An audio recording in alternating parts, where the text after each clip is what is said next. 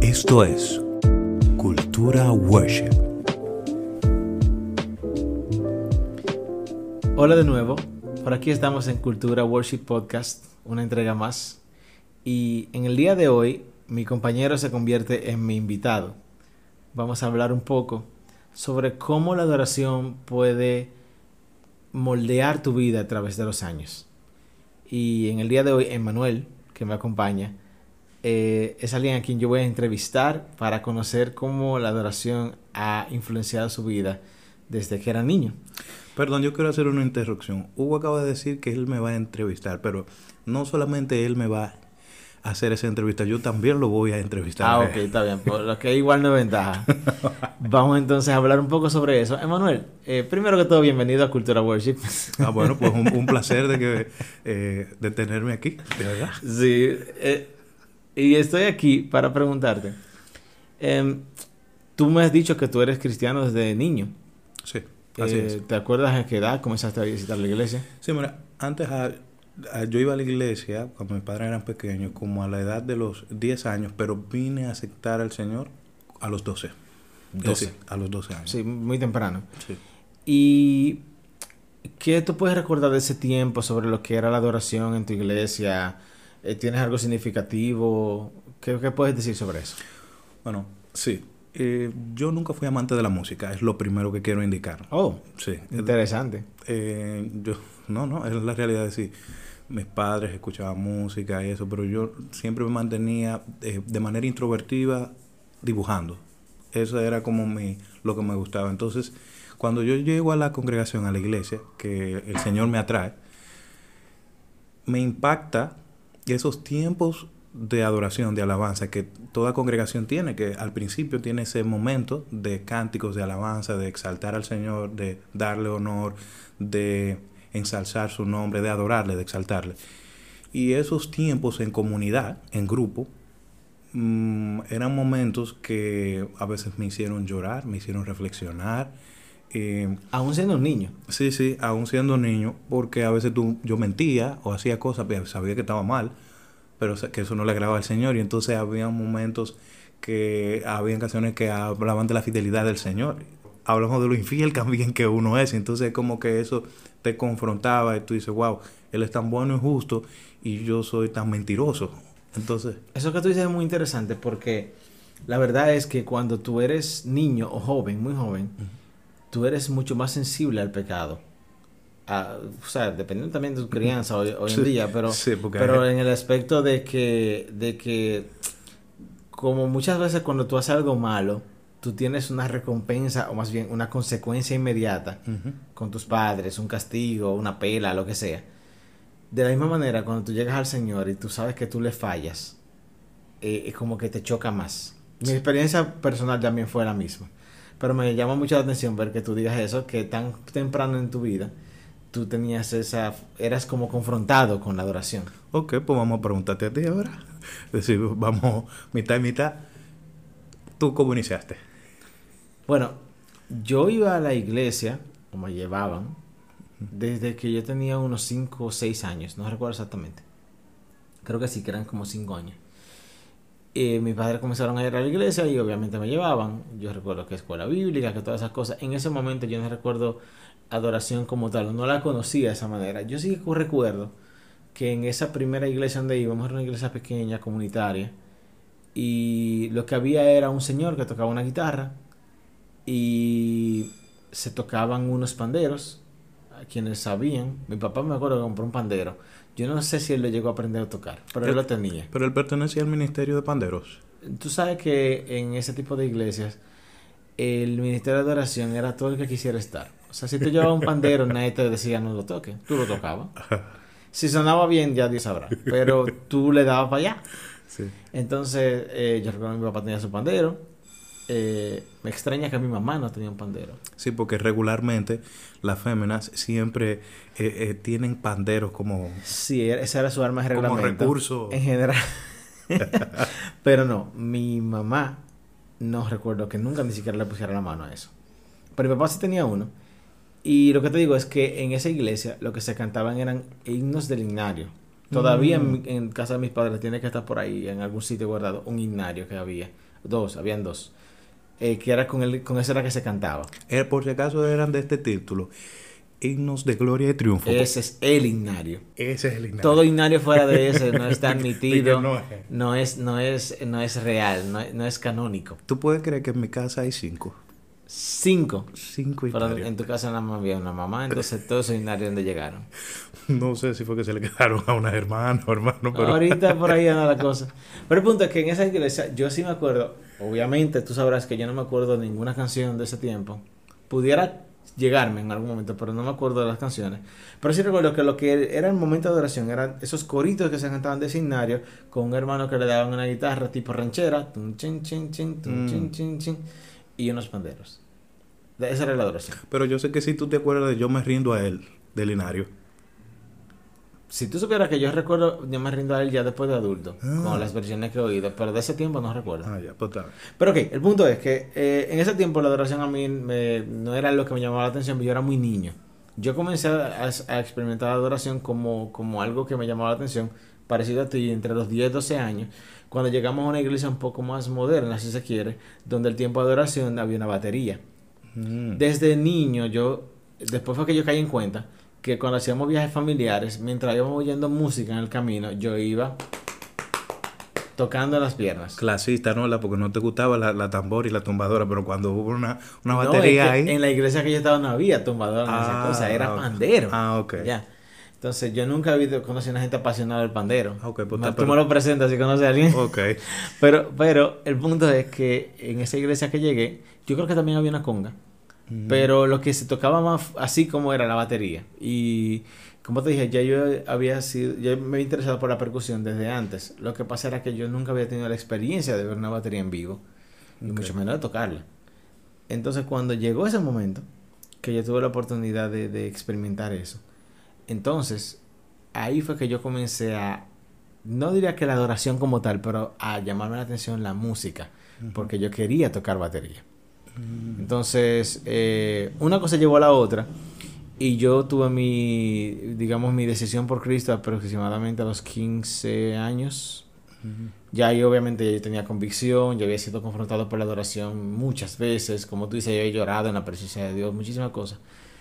Pero ya yo tenía otro peso de lo que la adoración era. Antes de eso, era simplemente música chula, que yo podía brincar, que yo podía, que la música era interesante, que desde ese tiempo yo podía rudimentariamente en mi cabeza ver arreglos de canciones, que la estrofa, que el coro, que sé yo qué.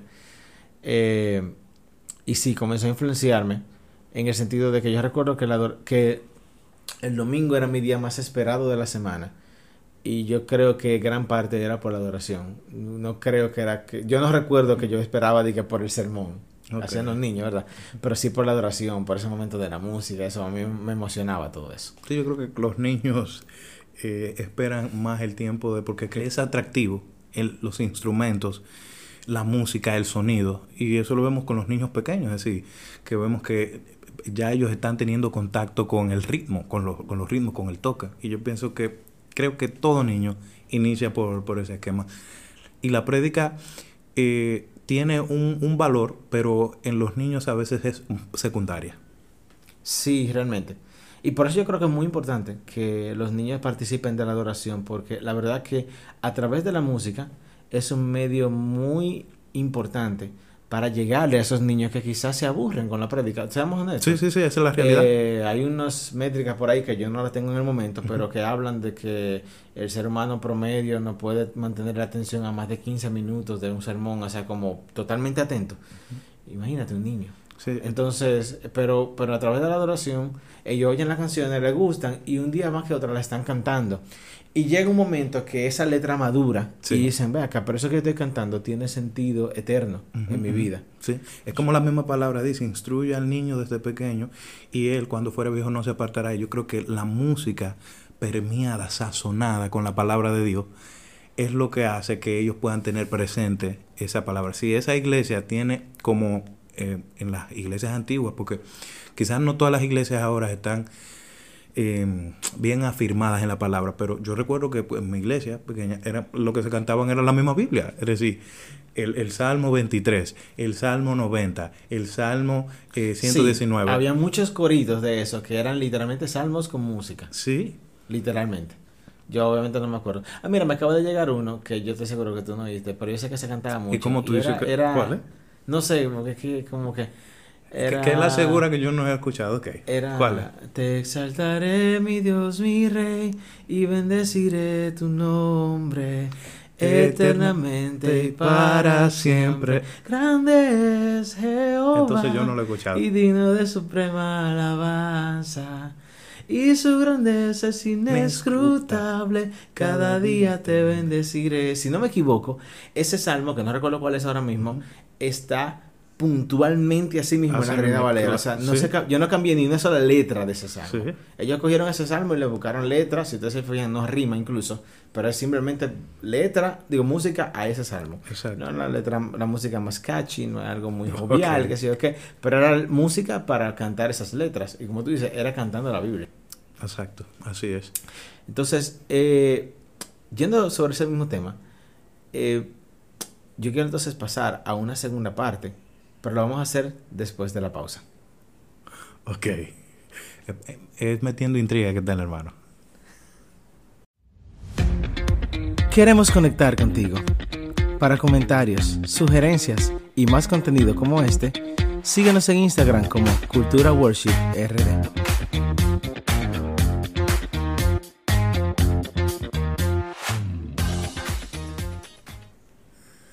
Continuamos una vez más con Cultura Worship y venimos con un tema muy interesante de, de, de cómo la adoración puede marcar tu vida de una forma en que tú puedas ver a través de los años cómo tú has sido diferente por la adoración.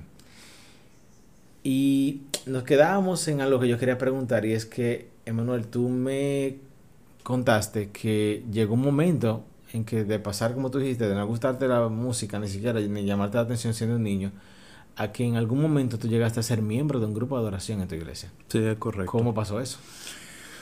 Bueno, yo viví aquí en Santo Domingo y, eh, bueno, esto es un dato, mis padres se separaron y entonces ahí yo tuve que viajar con uno de ellos. Cuando viajo con uno yo de ellos a, a otra congregación, en esa congregación es por primera vez donde yo veo batería, bajo. La batería, señores, no, no, no menosprecien la batería. La batería alcanza vidas. Sí. sí. Entonces, veo esos instrumentos porque donde, donde yo me congregaba solamente había piano, tambora, guira, que no lo mencionamos, pero había guira y eh, conga. Eran esos instrumentos percutivos y el único armónico melódico era el piano. Y cuando yo llego acá, a esa congregación, em, bueno, yo no sé, pero eh, vamos a decir esta palabra. Viene una ola de composición. Y me acerco al pianista "¿Y ¿qué tal si hacemos un, un grupo de oración? Es decir, para la iglesia, porque... Ah, no existía No, lo, lo que era es, había un tiempo devocional donde había una persona que cantaba tres canciones movidas eh, y luego había una parte que era cultural, donde habían tres... eh, El cultural, oh Dios. Oh Dios. era ese tiempo donde... No, espérate, explica lo que es el cultural, porque no todo el mundo sabe. Está bien. Esa, esa parte era una parte especial donde cada persona tenía la oportunidad de expresar cualquier talento que tuviera, no solamente cantar. Es decir, podía decir un poema, podía hacer una declamación, podía em, cantar una música que no fuera como dirigida al Señor, sino como una canción... Que no fuera una típica canción de adoración de Eh, la iglesia. Exacto. Porque el tiempo devocional que era al principio era como más dirigidas al Señor. Para que entiendan, por ejemplo, si la música de adoración, me voy a ir moderno para que entiendan el contexto. Si la música de adoración de la iglesia era el estilo de música que canta Hilson, Ujú. el cultural podía ser una canción de Tercer Cielo, Ok. que es un grupo de música también cristiana, pero con un corte más de estudio, de escuchar. no algo para cantar los domingos en la iglesia. Eso es lo que normalmente se escuchaba en un cultural. Correcto. Entonces, teníamos ese tiempo y ahí eh, comenzamos a, construir ese ministerio que cantaba todos los domingos y los lunes. Eran unos días fuera de lo común. Los lunes. Sí, lo que pasa es que en esa congregación había servicio todos los días. Lunes de oración y adoración, martes de damas. Eran 365 días al año y había 368 cultos. Exacto. Entonces, eh, en ese esquema, lo que hicimos fue comenzar a a y comenzamos a escribir canciones. Es decir, fue como el primer tiempo donde ese ministerio tenía sus propias canciones y tenía proyectos de querer grabar muchas, de servir, porque la, la iglesia era bastante ministrada con las canciones que se componían. Y así fue que yo me introduje por primera vez a un ministerio de adoración, donde había un líder, coordinador, secretario, ven hasta unos estatutos, hasta unas leyes, de, hasta de, vestuario. muy organizado la cosa. Sí, es decir, había un estatuto de, vestuario, de la llegada, de la puntualidad, de, bueno, muchos factores. Eso es vital y lamentablemente necesario porque somos desorganizados y si no es así, mira, no hay forma. Por más que la iglesia sea grande o lo que sea, o pequeña, eh, si tú no pones ese tipo de cosas, tarde o temprano aparece uno o varios hermanos que eh, le dan la mano y cogen el pie. Y tú, cuéntame, ¿cómo? Bueno, el tema de la adoración para mí, eh, como te dije, la, llegó un momento en que esa era la parte más importante de mi semana. Y yo soñaba con tocar batería, siempre quise aprender eso, pero el primer instrumento al que yo le puse la mano no fue una batería. Y yo imagino que tú piensas que fue una guitarra. ¿Y cuál fue entonces? Fue un piano. ¿Qué? Yo fui a clases de piano y duró un mes. Espérate, quiero hacer una salvedad. Me estás recordando eh, el cambio drástico que da la persona, porque no sé si tú conoces a Daniel Freiter. Daniel Freiter, sí, el, el, de, el que toca con Jesús Romero, guitarra. Correcto. Correcto, ¿tú sabes qué él estudió? Piano. Wow. Es decir, lo que él. Y él es un excelente guitarrista pero lo que donde se desenvuelve es en la guitarra. Pero cómo él llegó ahí rápido, lo que necesitaban en esa agrupación, porque ya tenían el pianista, era un guitarrista. Ah, el típico caso. ya, entonces él tuvo que. Entonces, en tu eh, caso, tú iniciaste. Bueno, como te dije, mi pasión siempre fue la batería, pero yo no tenía la facilidad, no tenía, digamos, el permiso en la iglesia, no tenía cómo ir allá a tocar, porque también mi iglesia quedaba muy retirado de donde yo vivía. Y yo era un niño. Entonces, eh, literalmente yo comencé a tocar batería con estos palitos de madera finitos que la gente usa para eh, poner eh, forchetas. O sea, por ejemplo, cuando la gente hace una, una parrillada, que coge un, palito un, palillo fino largo y le pone pedazos de carne, pedazos de vegetal y eso, y hace como un pincho largo. Ok. Y aquí en Dominicana también se usa otra cosa que le dicen literalmente pincho, que es tomar una salchicha de hot dog y engancharla en ese palito. Pero ustedes entienden ya qué palito estoy diciendo. Con dos palitos de eso fue que yo comencé a tocar mis primeros golpes de batería. Y le daba un cuaderno de tocar en, digo, de, del colegio o lo que sea como mi snare, mi redoblante. Y movía los pies, según lo que yo veía que se hacía y fui aprendiendo. Y escuchaba todas esas canciones de adoración que me gustaban y trataba de imitar lo que yo estaba escuchando. Mis padres entendían que eso era un juego, que yo estaba, cosas de muchachos, porque ellos lo que querían era yo dándole a unos cuadernos y a, unos, y a unas almohadas. No había forma de que eso sonara musical. Para mí me sonaba musical. Eso siguió por muchos años. Eh, después yo tuve la oportunidad de comenzar en guitarra, que también era lo que me gustaba. Y aprendí un par de acordes, pero nada muy, muy elaborado. Pero ¿qué sucedió? Yo tenía ya como 4 o 5 años, entre comillas, tocando guitarra, digo batería, en mi casa dándole unos cuadernos y unas cosas. Y yo dije que sabía, pero nada más creía yo que sabía, supuestamente. Hasta que se dio la oportunidad que en un campamento de jóvenes, el que tocaba la batería, que era el hijo del pastor, eh, había aprendido a tocar guitarra y él quería tocar guitarra en ese campamento. Y él me dijo, tú vas a tocar la batería en este campamento. Okay. Para sorpresa de todo el mundo, la primera noche yo tocó toda la adoración con todas las canciones que había.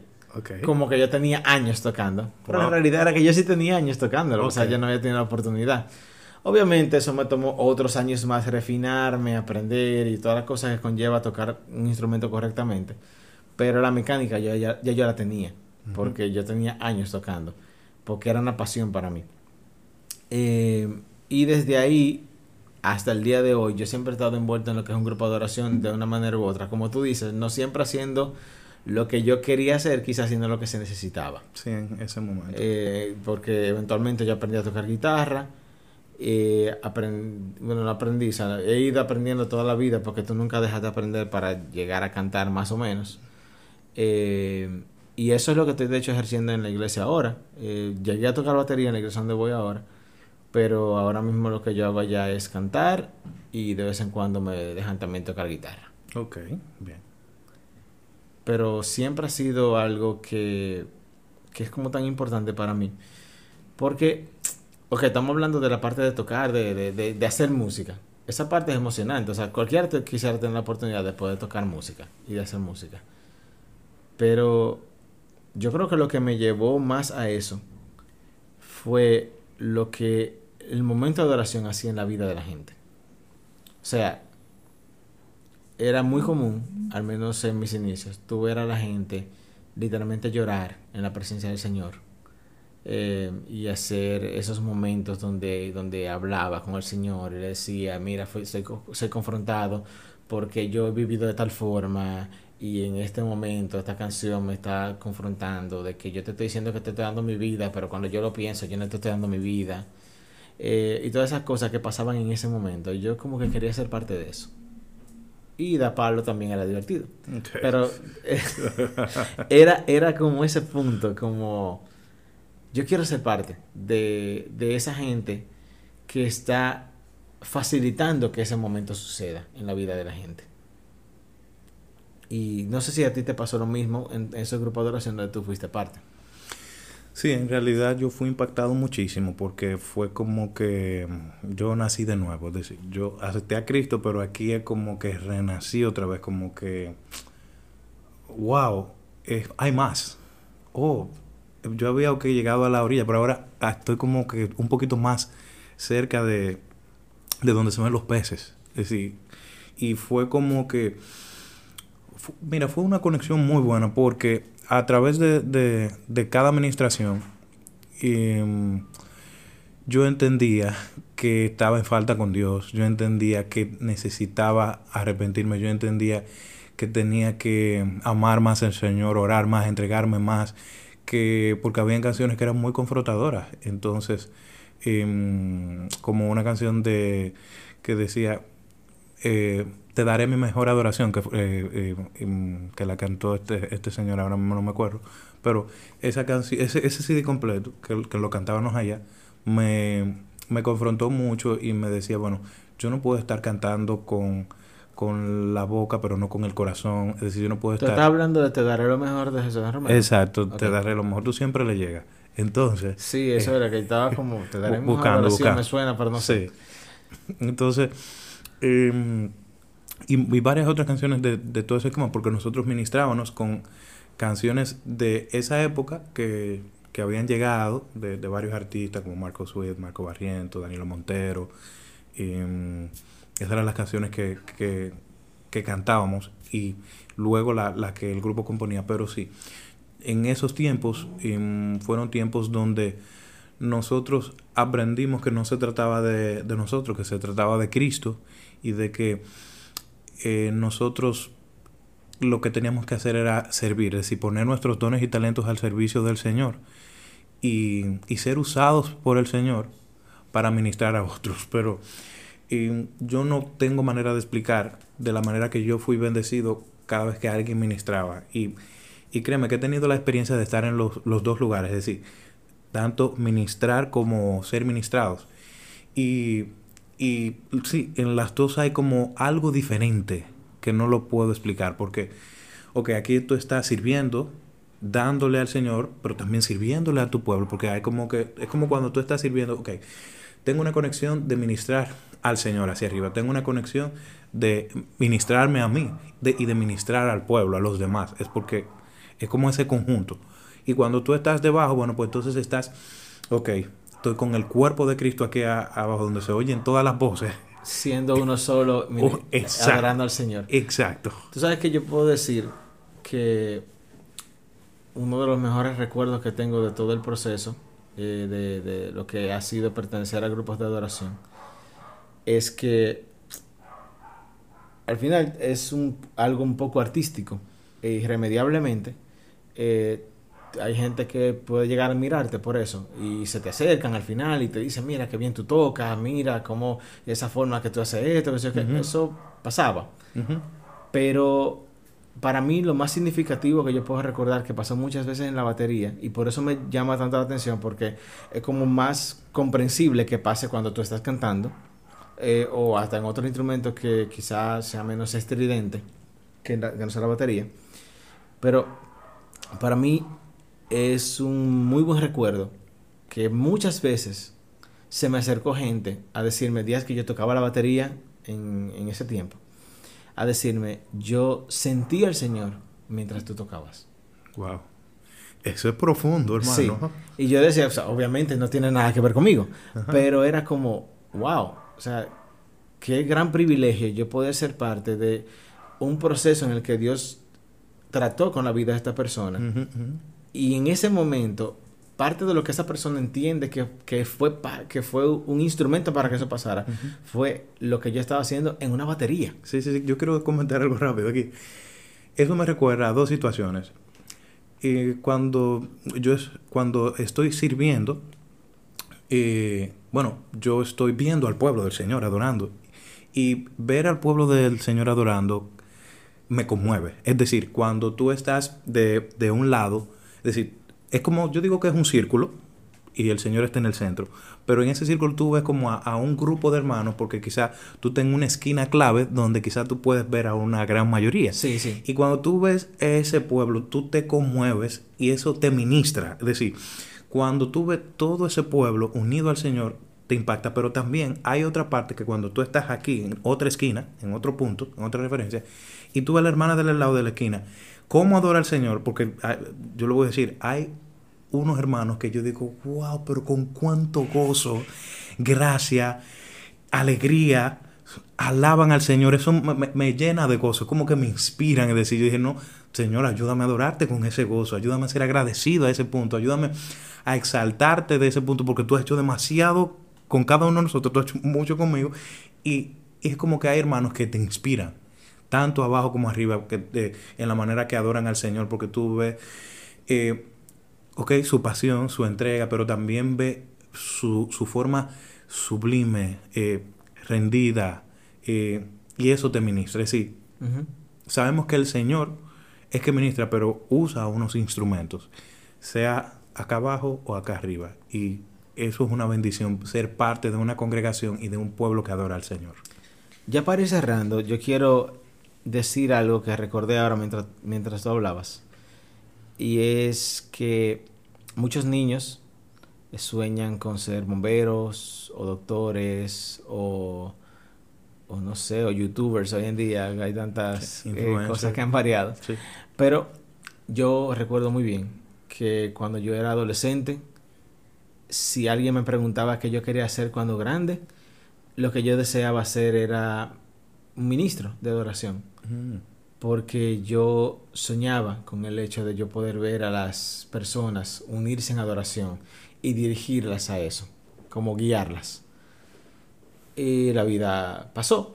Y hoy en día quizá ese no es mi punto, o sea, yo tengo mi carrera y, el tema de la adoración es algo ya de un servicio del domingo pero sigue siendo algo que para mí es muy importante. Pero yo quiero irme más lejos que eso. Y es que cuando tú entiendes de qué se trata la adoración realmente, eh, que no es tanto que es música bonita y ese tipo de cosas, es muy posible que tú tengas el mismo deseo. No tanto de tú dirigir adoración, sino de tú envolverte en ese momento, porque eso es lo que haremos por la eternidad. Es correcto. es, eso que vivimos aquí son pinceladas. Yo no sé si va a ser con música o no, yo no sé cómo va a ser, pero la Biblia habla de que lo que haremos toda la eternidad es estar alrededor de ese que nos salvó y reconocerlo y maravillarnos de lo increíble que realmente Él es, que todavía no podemos ni siquiera imaginarnos, pero en ese momento le veremos tal cual es. Oh, Y lo único que va a salir de nuestra boca es asombro y adoración eternamente. Entonces, para mí era y todavía es el mayor de los privilegios yo poder estar frente a una congregación y decirle, ven, únete a mí y adoremos a ese Dios Oh, que no escatimó ser Dios para venir a morir por nosotros y salvarnos. Y desde mi punto de vista, es un privilegio también pertenecer a un pueblo que adora y glorifica al Señor. Es decir, quizá tú no estás en esa posición de, de ministrar, pero si eres parte de ese pueblo y sabes el deleite que hay, el disfrute que hay, la satisfacción que hay, el gozo que hay en unirse, en exaltar el nombre de Dios, en como hermanos en comunidad, alzar la voz, levantar las manos, inclinar el rostro, cual sea la expresión que sea de, de, de tú eh, adorar al Señor, pero que sea con un corazón rendido. Yo creo que eso no tiene precio. Yo creo que es uno de los más hermosos regalos que Dios nos ha dado de adorar al Señor en comunidad, de proclamar su verdad, de exaltar su poderío, de reconocer su magnificencia, de, de humillarnos ante Él, de conocer nu- nuestro pecado, de, de, de rendir nuestra voluntad. Porque es que en medio de la adoración, como, como hablábamos, hay muchas cosas que pasan. Y eh, sabemos que Dios, a través de, de, de, tu corazón rendido, de tu conexión en ese tiempo, hace grandes cosas. Amén. Y yo, ya para cerrar, sí, definitivamente, este, este capítulo ha sido un poco más largo que lo usual. Eh, quiero hacerte una recomendación y si pudieras decir hasta un reto, en que mañana, el, el día que sea de, de tu semana, miércoles, jueves, el día que nos estés oyendo, o el domingo, el día más pronto que tengas para ir a tu iglesia, disfruta el momento de adoración trata de tomarte un momento. Quizás eres nuevo y no sabes cómo hacerlo, o quizás tienes mucho tiempo y has dejado que se vuelva costumbre y ya te da como igual. Pero ese día, cierra tus ojos y trata de no pensar en qué tan bien o mal suena la banda. Trata de no pensar en que esa canción no es mi favorita. Y trata de cantar esas letras pensando en aquel que las merece. Trata de decirle esas letras a aquel que quiere oírlas de ti. Y yo estoy seguro que tu experiencia de adoración será muy diferente y será un momento posiblemente inolvidable para ti. Amén. Esto ha sido este capítulo de Cultura Worship y esperamos que puedas experimentar, aunque sea un poco de lo que hemos hablado aquí, que tu vida sea transformada a través de una cultura de adoración. Recuerda que te motivamos a seguir adorando al Señor. Ese fue el diseño por el cual nosotros fuimos creados, exaltarle. Y nuestra misión es conversar sobre esto y motivarte a que reconozcas al Rey de Reyes, al Señor del Señor en tu vida. Así que síguenos escuchando y de verdad, eh, reconócelo en todos tus caminos y adórale. Así que ya saben, hasta la próxima. Bye bye. Esto fue Cultura Worship.